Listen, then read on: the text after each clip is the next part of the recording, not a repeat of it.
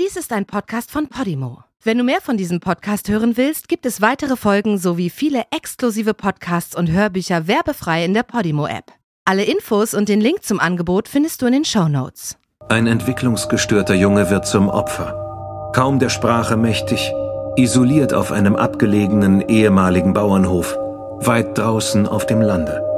Ein Kind, hilflos, seinem Schicksal ausgeliefert, ohne dass Familie, Nachbarn oder Behörden eingreifen. Denn niemand ahnt, was hier vor sich geht, bis es zu spät ist. Das ist die Geschichte von Bobby. Er starb in seinem Zuhause und wurde nur zehn Jahre alt.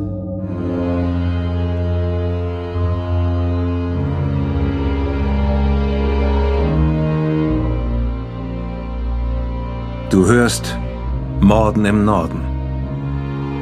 Eine Podcast-Serie über einige der aufsehenerregendsten Mordfälle Skandinaviens. Unsere Schilderung dieser Fälle basiert auf Quellen, die öffentlich zugänglich sind, wie zum Beispiel Interviews, Pressemeldungen und Gerichtsakten.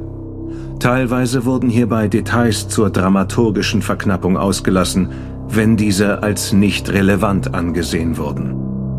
Wir machen darauf aufmerksam, dass unsere Podcast-Serie teilweise Darstellungen von Gewalt beinhaltet, die von einigen als verstörend empfunden werden können. Was du hier zu hören bekommst, ist eine wahre Geschichte. Recherchiert und nacherzählt von Anna Niluka und präsentiert von Barbara Gerulf Nyholm.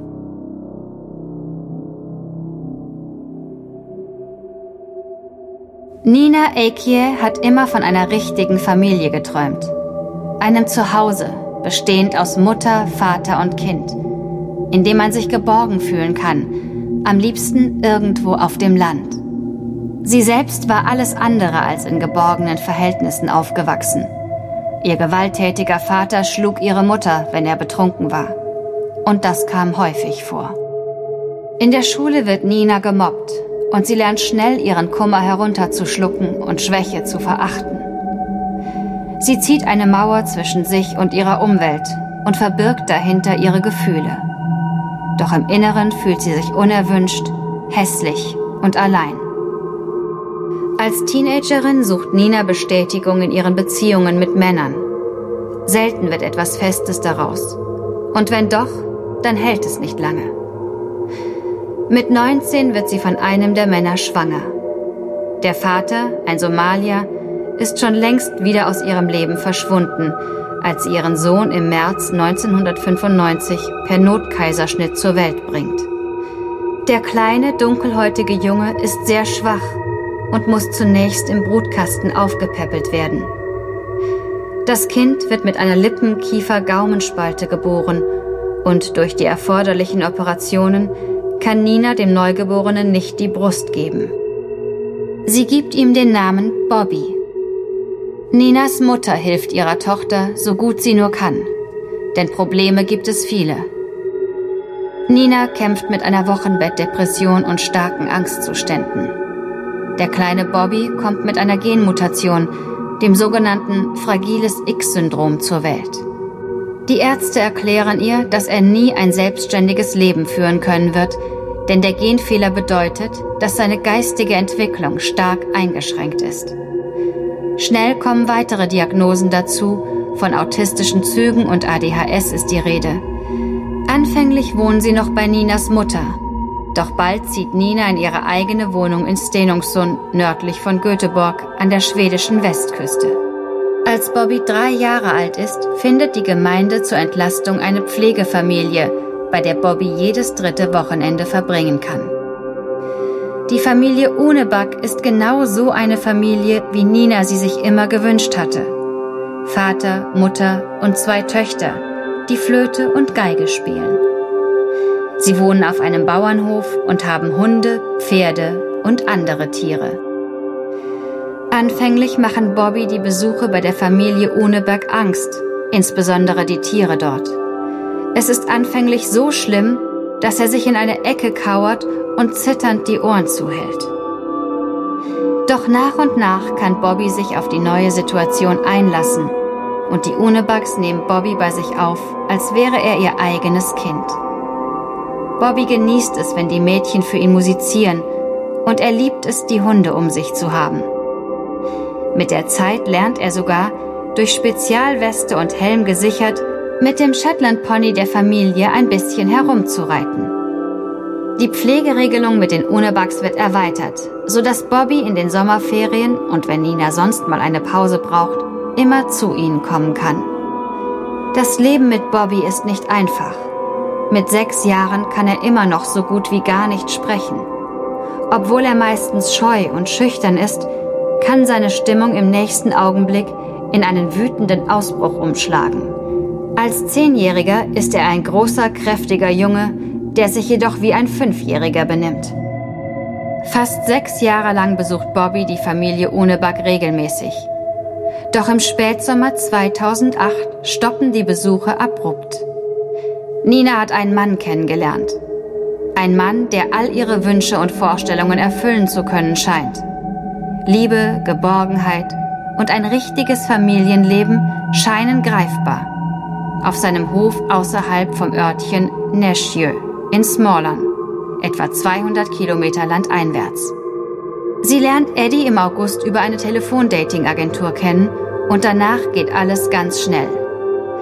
Als Inga Uneback anruft, um Bobbys nächsten Wochenendbesuch bei ihnen abzusprechen, sind Nina und Bobby schon längst weggezogen.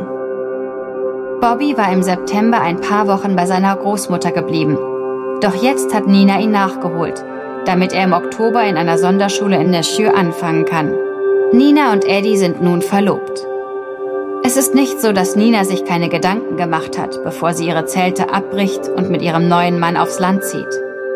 Sie hat eine Liste erstellt mit allen Pros und Kontras. Er hat ein Auto, ein eigenes Haus, eine eigene Firma, steht auf der Liste mit den Pros. Die Seite mit den Kontras ist etwas länger. Eddie ist herrisch, eifersüchtig, ein Workaholic. Er trinkt, er versucht mich zu verändern und er hat krankhafte Fantasien, notiert sie. Doch Nina ist verliebt in Eddie und dadurch ist die Sache für sie entschieden. Nun sind die drei eine kleine Familie. Ein halbes Jahr später, am 29. Januar, rufen Eddie und Nina vom Parkplatz eines Einkaufszentrums bei Göteborg aus die Polizei. Sie sind auf dem Weg zu Bobbys Großmutter in Stenungsund, eine halbe Stunde weiter nördlich, als sie am Einkaufszentrum anhalten, um für sie noch schnell einen Strauß Blumen zu kaufen. Bobby bestand darauf, im Auto zu bleiben, und sie waren höchstens eine Viertelstunde weg. Doch als sie zurückkehren, ist Bobby verschwunden, erklärt Eddie den Beamten. Es ist ein eisig kalter Sonntag im Januar und es schneit und stürmt. Die Polizisten befürchten, dass der geistig eingeschränkte Junge in akuter Lebensgefahr ist, wenn er allein durch die Dunkelheit streift. Umgehend beginnt man nach Bobby zu suchen. Bushaltestellen, Bahnhöfe und Straßen in der Umgebung werden mit Hunden abgesucht. Auch das inzwischen geschlossene Einkaufszentrum wird durchkämmt. Man alarmiert umliegende Krankenhäuser und befragt mögliche Zeugen. Doch der Junge bleibt wie vom Erdboden verschluckt. Nach sechs Stunden wird ein Fahndungsaufruf mit einem Foto von Bobby an die Medien gegeben.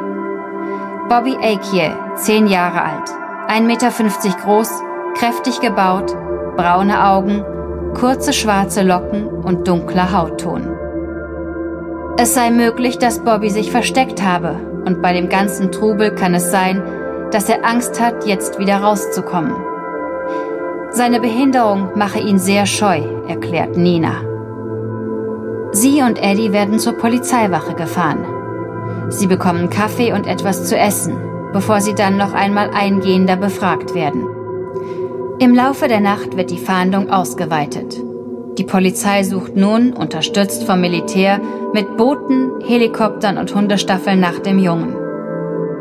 Bobbys ehemalige Teilzeitpflegefamilie, Familie Ohneback, wird gegen zwei Uhr nachts aus dem Bett geklingelt, um zu hören, ob sie eine Idee haben, wo der Junge sein kann. Pflegemutter Inga Uneback hört mit wachsender Sorge, was der Polizist ihr am Telefon berichtet. Irgendetwas an der Geschichte passt für sie einfach nicht zusammen. Genau wie Nina beschreibt sie Bobby als extrem scheuen Jungen. Er fürchtet sich vor der Welt da draußen. Man muss ihn jedes Mal regelrecht an die Hand nehmen, um seine Angst vor etwas Neuem zu überwinden. Inga kann sich einfach nicht vorstellen, dass Bobby von selbst den Sicherheitsgurt lösen, die Autotür öffnen und vom Wagen weglaufen würde. Das würde er sich niemals trauen. Jemand muss ihm etwas angetan haben. Da ist sie sich sicher. Die Suche läuft weiter. Gartenhäuser, Schuppen, Garagen, Straßengräben, Keller und unterirdische Gänge werden durchsucht. Jedem noch so vagen Hinweis, der aus der Bevölkerung eingeht, wird nachgegangen. Vier Tage nach Bobbys Verschwinden richtet sich die Polizei in der Fernsehsendung Efterlyst, vergleichbar mit Aktenzeichen XY ungelöst in Deutschland, an die Öffentlichkeit. Doch ohne Ergebnis. Die Polizei erhält keinen brauchbaren Hinweis. Die Suche im weiten Radius um das Einkaufszentrum wird eingestellt. Inzwischen fällt es schwer, sich vorzustellen, dass Bobby von selbst weggelaufen ist. Die Polizei untersucht den Fall jetzt als Verbrechen. Die Ermittler beginnen den Tag der Familie in den Stunden vor Bobbys Verschwinden zu rekonstruieren. Auf der Suche nach Spuren versucht man den Weg nachzuvollziehen, den Eddie, Nina und Bobby in ihrem Auto von Jönköping bis Göteborg genommen haben. An einer Tankstelle, an der sie kurz angehalten haben, wurden sie von einer Überwachungskamera gefilmt. Man sieht Nina und Eddie und den Wagen. Aber Bobby ist nirgends zu sehen. Bobbys biologischer Vater, der inzwischen in Südschweden wohnt, wird von der Polizei befragt, kann aber nichts zu den Ermittlungen beitragen. Sein Kontakt zu Nina und Bobby war auf wenige Telefonate und den Austausch einiger Fotos begrenzt. Er hat seinen Sohn nur einmal gesehen. Bobbys Großmutter hat ihren Enkel seit Monaten nicht zu Gesicht bekommen. Das letzte Mal, als Nina ihn mitgenommen hat, um zu Eddie auf den Hof südlich von Jönköping zu ziehen. Die Lehrer der Schule, auf die Bobby seit Oktober geht, beschreiben ihn als fröhlichen Jungen, der in letzter Zeit sehr große Fortschritte gemacht hat. Er habe gelernt, seinen Namen zu schreiben und zu zählen, sodass er jetzt simple Rechenaufgaben bewältigen kann. In der Schule hat man ihn jedoch seit Mitte Dezember nicht mehr gesehen. An diesem Tag hatten die Kinder einen Ausflug gemacht. Sie waren im Schwimmbad gewesen und haben danach Würstchen gegessen. Bobby hat es großen Spaß gemacht, berichten seine Lehrer. Aber am folgenden Tag hatte Nina angerufen und ihn wegen einer Erkältung mit Fieber krank gemeldet. Vor Weihnachten war er nicht wieder in die Schule zurückgekehrt. Und als die Schule nach den Ferien bei Nina nachfragte, erklärte sie, dass aus der Erkältung eine schlimme Grippe geworden war. Man verständigte sich darauf, dass sie mit Bobby Anfang Februar beim Schularzt vorbeischauen solle. Bobbys ehemalige Teilzeitpflegefamilie erklärt den Ermittlern, dass sie alles versucht haben, den Kontakt zu Nina und Bobby zu halten, nachdem sie weggezogen waren. Inga Uneback hat sogar angeboten, nach Smallland zu fahren und Bobby abzuholen, damit er nochmal die Mädchen, die Hunde und Pferde auf dem Hof sehen könne. Außerdem wolle man sich gerne nochmal richtig von ihm verabschieden. Doch es kam nie dazu. Nina hat immer wieder ihre Verabredungen abgesagt, meist weil entweder sie, Bobby oder Eddie krank waren. Es war auch die Familie Uneback, die die Gemeinde davon in Kenntnis setzte, dass Nina und Bobby nach Smallern gezogen waren. Nina hatte es nicht gemeldet. Daher bestand seitdem kein Kontakt mehr, weder mit Nina und Bobby noch mit der neuen Gemeinde, in der sie jetzt lebten. Inga Uneback erzählte, dass sie ziemlich schnell ein mulmiges Gefühl hatte, wenn sie mit Nina telefonierte. Es klang nicht so, als würde es ihr allzu gut gehen in ihrem neuen Traum von einem Zuhause. Sie hatte den Eindruck, dass Nina gezwungen war, rauszugehen, um mit ihr zu telefonieren, und oft wurden ihre Gespräche plötzlich und ohne Warnung unterbrochen. Es hatte den Anschein, als sei ihr neuer Freund Eddie ein etwas herrischer Typ. Diese Beschreibung wird sich noch als eine ziemliche Untertreibung herausstellen.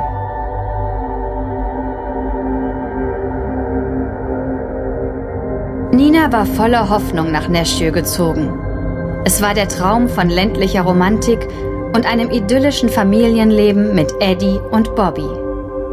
Und Eddie hatte mehr zu bieten als nur das schöne Landleben. Er schien auch wohl situiert zu sein. Es zeigt sich jedoch, dass Eddies Hof ein stillgelegter, einfacher Bauernhof ist. Es gibt nur kaltes Wasser, das Klo ist in einem Schuppen und als einzige Heizung gibt es einen Brennofen.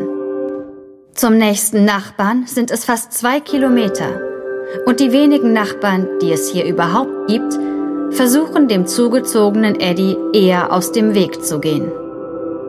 Eddie war freundlich und zugänglich gewesen, als er mit seinen Schafen und Hühnern in die Gegend kam. Er nahm anfänglich an einigen der örtlichen Festlichkeiten mit Bier und Grill teil. Aber schnell kam dabei seine unangenehme Seite zum Vorschein. Er hatte ein sehr aufbrausendes Temperament, das durch seinen enormen Alkoholkonsum befeuert wurde. So beschreiben ihn die Einheimischen. Und wenn er seiner neuen Freundin weisgemacht hat, dass er wohlhabend sei, dann hat er ihr einen Bären aufgebunden.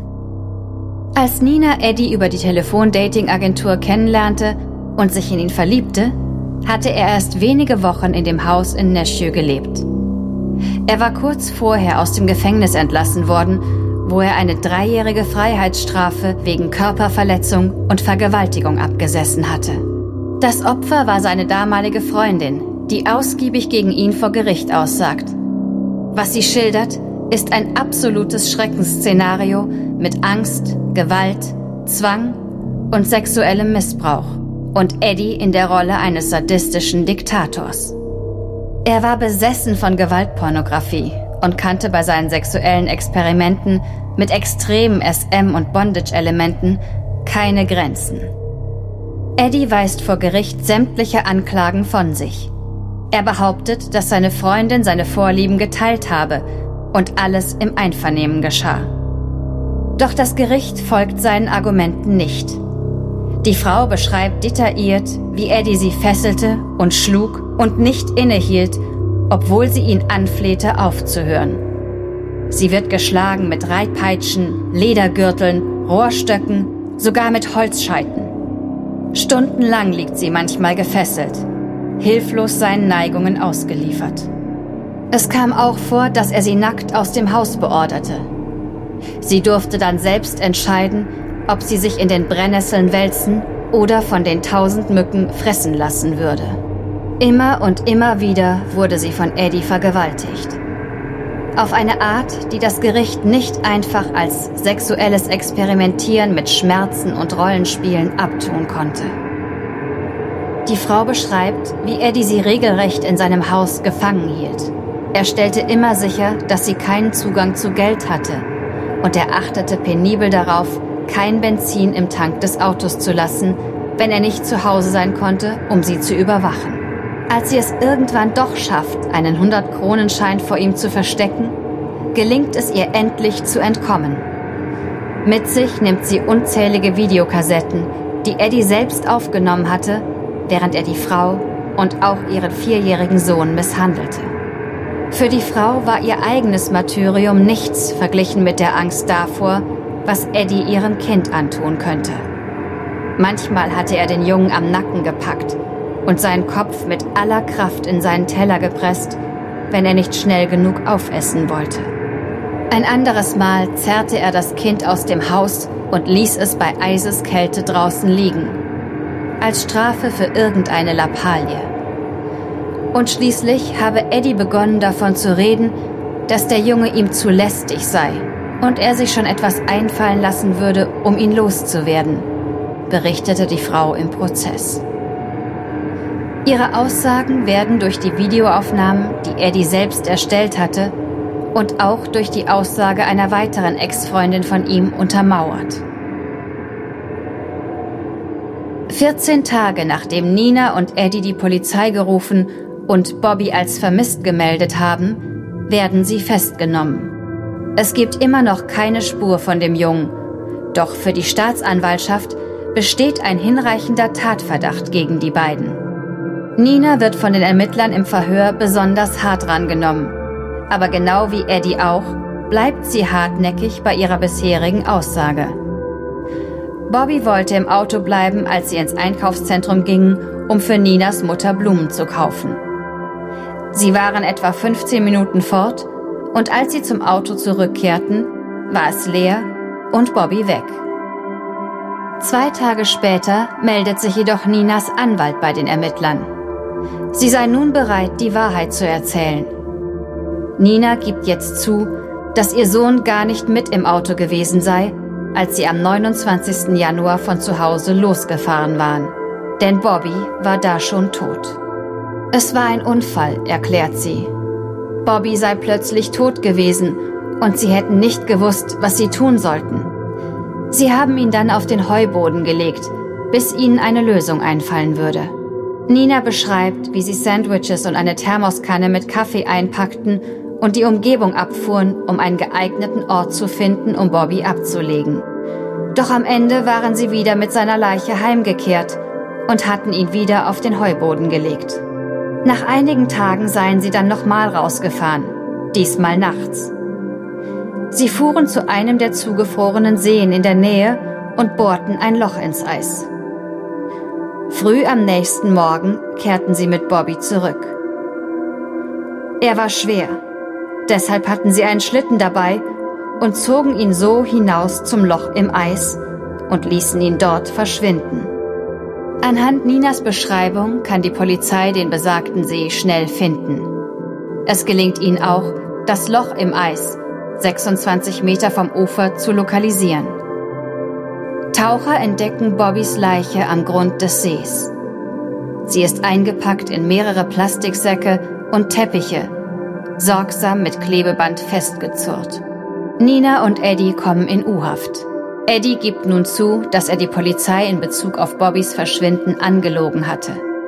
Er räumt auch ein, bei der Beseitigung von Bobbys Leichnam geholfen zu haben, aber er bestreitet, ihn getötet zu haben. Nina war es, die es getan hat, behauptet er. Doch auch Nina leugnet, Bobby getötet zu haben. Sie zeigt auf Eddie als den Schuldigen und erzählt nun, wie es zu Hause abgelaufen ist. Das Verhängnis nimmt seinen Lauf, als Eddie im November seinen Job verliert. Das Paar verbringt seine Zeit fortan damit, zu trinken, und Eddies Launen werden immer schlimmer. Er wird gewalttätig und unberechenbar. Und das bekommt besonders Bobby zu spüren. Eddie gibt zu, Bobby gelegentlich bestraft zu haben. Der Junge konnte regelrechte Wutanfälle bekommen und wurde gewalttätig. Da half es nur, ihn ohne Jacke hinaus in den Schnee zum Abkühlen zu schicken, beschreibt er seine Erziehungsmethoden. Doch Nina beschreibt die Ereignisse auf dem Hof anders. Nachdem sie und Eddie im Dezember beschlossen haben, Bobby nicht in die Schule zu schicken, wird er Bestandteil der monatelangen sadistischen Sauforgien der beiden Erwachsenen. Er wird nicht einfach ohne Jacke hinaus in den Schnee geschickt. Bobby wird nackt, an Händen und Füßen gefesselt hinausgeworfen. Im Haus wird er ständig geschlagen, mit Kerzen an den Armen verbrannt und mit dem Staubsaugerrohr malträtiert. Außerdem quält Eddie ihn mit elektrischen Stößen von einem Netzgerät für Weidezäune, häufig an den Geschlechtsteilen. Oft fesseln sie Bobby mit Gaffertape an einen Stuhl und lassen ihn den ganzen Tag dort sitzen. Sie zwingen ihn mit einem Trichter Alkohol zu schlucken und wenn er nicht mehr das Wasser halten kann, schlagen sie ihn oder wickeln ihm seine besudelte Hose um den Kopf. Meist sitzt Nina nur tatenlos daneben, erzählt sie. Eddie ist die treibende Kraft. Aber er zwingt sie auch, aktiv mitzumachen. Und sie wagt nicht, sich ihm zu widersetzen, erklärt sie den Polizisten. Denn sie hat Angst, was Eddie sich noch einfallen lassen würde. Nina erklärt sich bereit, den Ermittlern bei einer Rekonstruktion von Bobbys letzten 24 Stunden zu helfen. Sie fährt mit ihnen raus zu Eddies abgelegenem Bauernhof. Die abblätternde Farbe an der Tür gibt einen Vorgeschmack auf die Zustände, die sie im Inneren des Hauses erwartet. Überall liegen leere Dosen, Flaschen und sonstiger Müll in den völlig verdreckten Räumen herum. Löcher in den vermoderten Fußbodendielen wurden notdürftig mit großen Planen abgedeckt. Pornohefte, Peitschen, Dildos und sonstiges Sexspielzeug liegen überall herum. Nichts deutet darauf hin, dass dies auch mal das Zuhause eines Zehnjährigen gewesen ist. Vor der Videokamera der Beamten versucht Nina sich zu erinnern, was sich an dem Tag, an dem Bobby starb, zugetragen hat. Eine Puppe, die ihren Sohn verkörpern soll, liegt vor dem Haus im Schnee. Nina benutzt eine große Schaufel, um Schnee auf ihm zu verteilen. Sie zeigt, wie sie sich auf Bobby gesetzt hat, damit er sich nicht rühren konnte, während Eddie ihm auf dem Brustkorb herumtrampelt. Die Erwachsenen gehen dann wieder hinein und lassen den Jungen eine halbe Stunde draußen im Schnee liegen, bevor sie ihn reinholen und auf dem üblichen Stuhl vor dem Kamin anbinden. Seine Lippen sind ganz blau und er reagiert nicht richtig, als sie ihn ansprechen, erklärt Nina.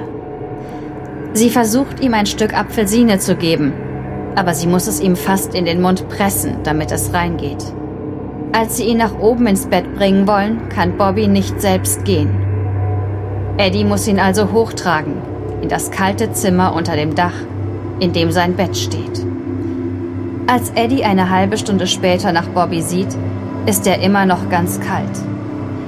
Er ruft von oben und Nina läuft hoch und findet Bobby leblos im Bett. Sie versucht ihn zu beatmen.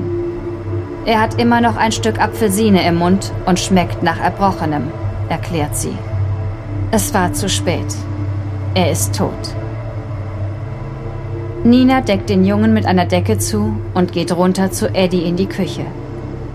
Sie trinkt ein großes Glas Whisky und legt sich schlafen. Gerichtsmediziner stellen fest, dass Bobby an seinem Erbrochenen erstickt ist. Das war die Todesursache. Doch die Spuren an seinem Körper, Wunden, Hämatome, Narben und Beulen, zeugen von systematischen Misshandlungen über einen langen Zeitraum. Eddie behauptet, dass es Nina war, die den Jungen geschlagen hat. Einige der Spuren könnten außerdem auch daher rühren, dass Bobby einige Tage vorher die Treppe hinuntergefallen war, behauptet er. Doch er leugnet vehement, irgendetwas mit dem Tod des Jungen zu tun zu haben. Er sei es sogar gewesen, der versucht hat, Bobby wiederzubeleben, als sie ihn kalt im Bett vorfanden.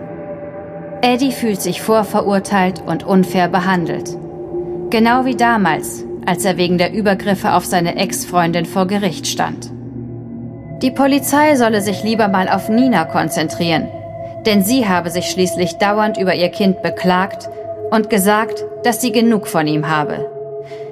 Sie hat das Kind gehasst, und wenn Nina erstmal in Rage gerät, ist sie schwer zu bremsen, so dass Eddie sich oft zwischen sie und das Kind stellen musste, um den Jungen zu schützen behauptet er vor den Beamten. Die Ermittler konfrontieren Nina mit dieser Aussage. Sie gibt zu, dass sie hin und wieder ein paar böse Dinge über Bobby gesagt habe, aber nur, wenn sie gerade tief frustriert gewesen sei, weil er so ein schwieriges Kind war. Doch Eddie war es, der den Jungen immer wieder bestraft und gequält hat, behauptet sie. Genau wie er auch sie abgestraft und gequält hatte, wie es ihm passte. Das war auch der Grund, weshalb sie nie versucht hatte, ihn zu stoppen, wenn er Bobby misshandelte. Sie wagte es nicht. Sie hatte Angst vor Eddie. Schon als sie ihn kennenlernte, hatte sie von seinen krankhaften Fantasien, wie sie es nannte, gewusst. Noch während sie sich übers Telefon dateten, erzählte er ihr von Bondage und SM-Sex und dass er auf sowas stehen würde. Nina war in solchen Belangen völlig unerfahren. Als er sie bittet, ihm eine erotische Geschichte einzusprechen, in der eine Frau mit einem Feuerzeug gequält wird, tut sie es ihm zuliebe, ohne dass sie es wirklich versteht. Sie ist einfach in ihn verknallt und hat Angst, er könne sich von ihr abwenden, wenn sie Nein zu ihm sagt. So lässt sie Eddie also machen, was er will. Er fesselt sie peitscht sie mit Gürteln und Ästen aus, träufelt ihr heißes Wachs über die Fußsohlen und klemmt ihr Klammern an die Brustwarzen. Auch sie wird mit Stromschlägen gequält und gezwungen, sich nackt in den Schnee zu legen, erklärt sie. Genau wie Bobby. Die Ermittler fragen sie, warum sie ihn nicht verlassen hat. und sie antwortet, dass sie verliebt gewesen sei. Sie liebe Eddie immer noch. Nina und Eddie enden letztlich gemeinsam auf der Anklagebank, als das Gericht die Umstände zu Bobbys Tod verhandelt. Ninas ausführliche Aussage und ihre Rekonstruktion der Geschehnisse wird dem Verfahren zugrunde gelegt. Außerdem legt das Gericht besonderes Gewicht auf den detaillierten Bericht der Gerichtsmediziner zu den Verletzungen an Bobbys Körper. Beide Angeklagte bestreiten, Bobby getötet zu haben. Es sei ihnen nicht bewusst gewesen, wie schlecht es um ihn stand, als sie ihn an dem Abend, an dem er starb, ins Bett legten. Als ihnen der Ernst der Lage klar wurde, haben sie alles versucht, um ihn wiederzubeleben, lautet ihre Aussage. Nina stellt Eddie als die treibende Kraft hinter den Misshandlungen dar. Und sie behauptet, dass er sie mehr oder weniger gezwungen hat, daran teilzunehmen. Für Eddies Verteidiger steht Aussage gegen Aussage, da sein Klient weiterhin darauf besteht, dass Nina diejenige war, die Bobby bestraft hat. Das Gericht befindet am Ende beide zu gleichen Teilen für das Verbrechen an dem wehrlosen Kind schuldig. Unabhängig davon, wer im Detail was getan hat, besteht aus Sicht des Gerichts kein Zweifel, dass beide zusammen an den Misshandlungen beteiligt waren. Es ist schwer, sich physische und psychische Übergriffe vorzustellen, die noch rücksichtsloser sind als das, was Eddie Larson und Nina Akie Bobby angetan haben, heißt es im Urteil. Das Gericht betont, dass Bobby durch seine Entwicklungsstörung umso mehr auf ein liebevolles Umfeld angewiesen war und dass er gleichzeitig dadurch noch arg und wehrloser den Übergriffen durch seine Nächsten ausgeliefert war. Eddie und Nina werden wegen grober Körperverletzung, Nötigung, Freiheitsberaubung, Störung der Totenruhe und Falschanzeige verurteilt. Außerdem werden sie zu gleichen Teilen für Bobbys Tod verantwortlich gemacht. Es lässt sich nicht beweisen, dass Nina und Eddie beabsichtigt hatten, Bobby zu töten. Vorsatz kann ihnen zumindest nicht nachgewiesen werden. Mutter und Stiefvater werden also wegen fahrlässigem Totschlag verurteilt. Sie allein tragen die Schuld für Bobbys Tod dass er misshandelt, unterkühlt und entkräftet, letztlich an seinem Erbrochenen erstickt ist. Psychiatrische Gutachten bescheinigen beiden Angeklagten die volle Schuldfähigkeit. Das Gericht verurteilt Eddie und Nina jeweils zu einer zehnjährigen Haftstrafe. Damit schöpfen die Richter das maximale Strafmaß für fahrlässigen Totschlag aus.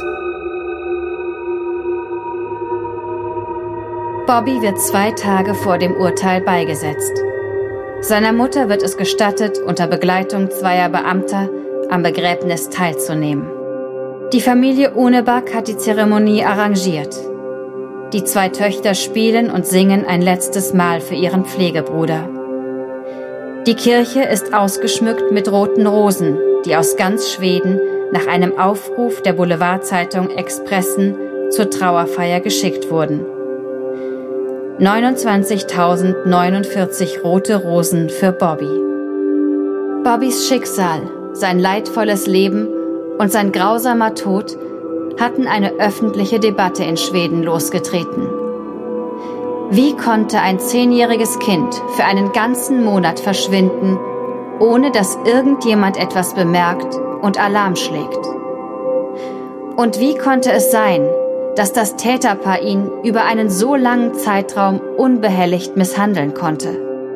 Durch die Debatte wird eine Gesetzesänderung, die sogenannte Lex Bobby, angeregt, die 2008 in Kraft getreten ist. Durch das Gesetz werden Jugend- und Sozialämter in Schweden nun noch stärker im Umgang mit Fällen von Gewalt gegen Kinder und Jugendliche kontrolliert. Man hofft so zu verhindern, dass jemals wieder ein Kind mit seinem Leid so allein gelassen wird wie Bobby. In Schweden sterben jährlich vier bis fünf Kinder an den Folgen von Gewalt im eigenen Zuhause. Diese Zahl ist seit 2006, als Bobby eines der Kinder in dieser Statistik wurde, unverändert. Sowohl Eddie als auch Nina wurden 2012 wieder auf freien Fuß gesetzt, sechs Jahre nach Bobbys Tod. Beide wurden mit neuen Namen und einer neuen Identität ausgestattet. Eddie geriet noch zweimal mit dem Gesetz in Konflikt. Zunächst wurde er mit einem unerlaubten Messer aufgegriffen. Später wurde er Teil eines größeren Verfahrens wegen der Verbreitung von Kinderpornografie. Er wird wegen des Besitzes von sechs Fotos kinderpornografischen Inhalts verurteilt. Nina zog nach ihrer Freilassung in eine betreute Einrichtung für ehemalige Straffällige. Sie verliebt sich dort in einen Mann, der genau wie sie als Kind mit Gewalt und Missbrauch aufgewachsen ist. Der Mann hat als Jugendlicher unter dem Einfluss von Drogen und Alkohol seinen Vater mit einem Schrotgewehr erschossen. Im Gefängnis hatte er den Glauben an Gott für sich entdeckt und Nina war, abgesehen von Jesus, das Beste, was ihm im Leben passiert ist. Mit über 40 Jahren wird Nina von ihrem neuen Mann schwanger. Sie bekommt ihr Kind im Januar 2017, elf Jahre nach Bobbys Tod. Dieses Mal sind die Behörden vorsichtiger. Man veranlasst, dass die frisch gebackenen Eltern in einer betreuten Familieneinrichtung untergebracht werden, damit Fachleute einschätzen können, ob die Eltern es schaffen, sich ausreichend um das Kind zu kümmern. Schnell zeigt sich jedoch, dass sie dazu nicht imstande sind. Den Eltern fehlt die Eignung, sich um die grundlegenden sozialen und emotionalen Bedürfnisse des Kindes zu kümmern, lautet die Einschätzung der Behörden. Es gelingt zum Beispiel weder Nina noch ihrem Mann ansatzweise ihr Baby zu trösten, wenn es weint. Man sieht eine Gefahr für das körperliche, geistige und seelische Wohl des Kindes. Das Amt sieht sich letztlich gezwungen, Nina den Jungen wegzunehmen, als dieser drei Monate ist.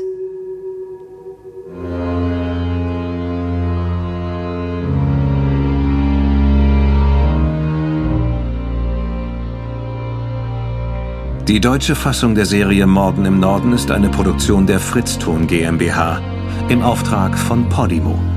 Übersetzung und Regie Nils Müller. Gesprochen haben Marike Oeffinger und ich, Sascha Rotermund. Aufnahme und Nachbearbeitung Niklas Schiebstadt und Christopher Grob. Projektleiter und Redigat Lennart Bohn.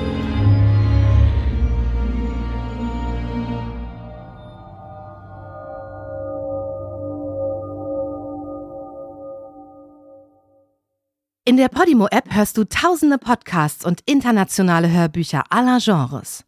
Dabei erhältst du personalisierte Empfehlungen und kannst deine Lieblingsinhalte auch offline hören. Ganz egal, ob zu Hause, in der Bahn oder beim Spazierengehen. Lass dich mit Podimo von spannenden Geschichten in den Bann ziehen, lerne etwas Neues oder hol dir Tipps für dein Familienleben.